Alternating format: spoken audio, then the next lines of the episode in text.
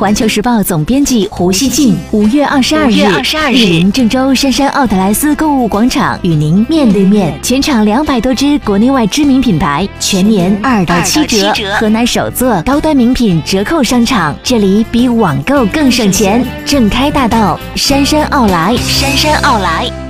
早上六点，记者乘坐的首趟 B 二路公交车从中州大道场站发出。当车辆进入第一站农业路中州大道站台时，不少乘客早早的等候在这里。学生小吴今天是专门过来乘坐 B 二路的。他说，农业路上新建的中央岛式站台很宽敞，乘车也很方便，比以前大的多了嘛。下来之后要是换乘的话也比较方便一些，不用再跑过去了。二十三分钟后，记者乘坐的 B 二路抵达农业路天明路站，一路上非常顺畅。在站台内，除了有一个站务长，还有两名站务员为乘客提供咨询和引导服务。记者注意到，在门口的刷卡和投币处，郑州公交还首次增加了支付宝支付设施。天明路站站务长彭赛：现在正在调试期间，后期一定会让大家更方便的使用，跟上社会的步伐，然后让大家更加方便。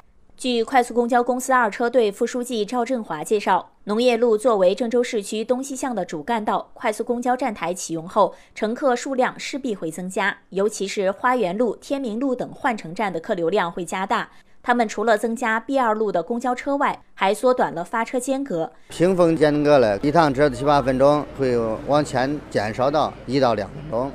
高峰间是四到五分钟，可能会提到到三到四分钟这样。为了弥补高峰期间有乘客的需求，我们现在还开了 B 二区间车，这个区间车呢只跑天明路站台到中州大道站台这一块。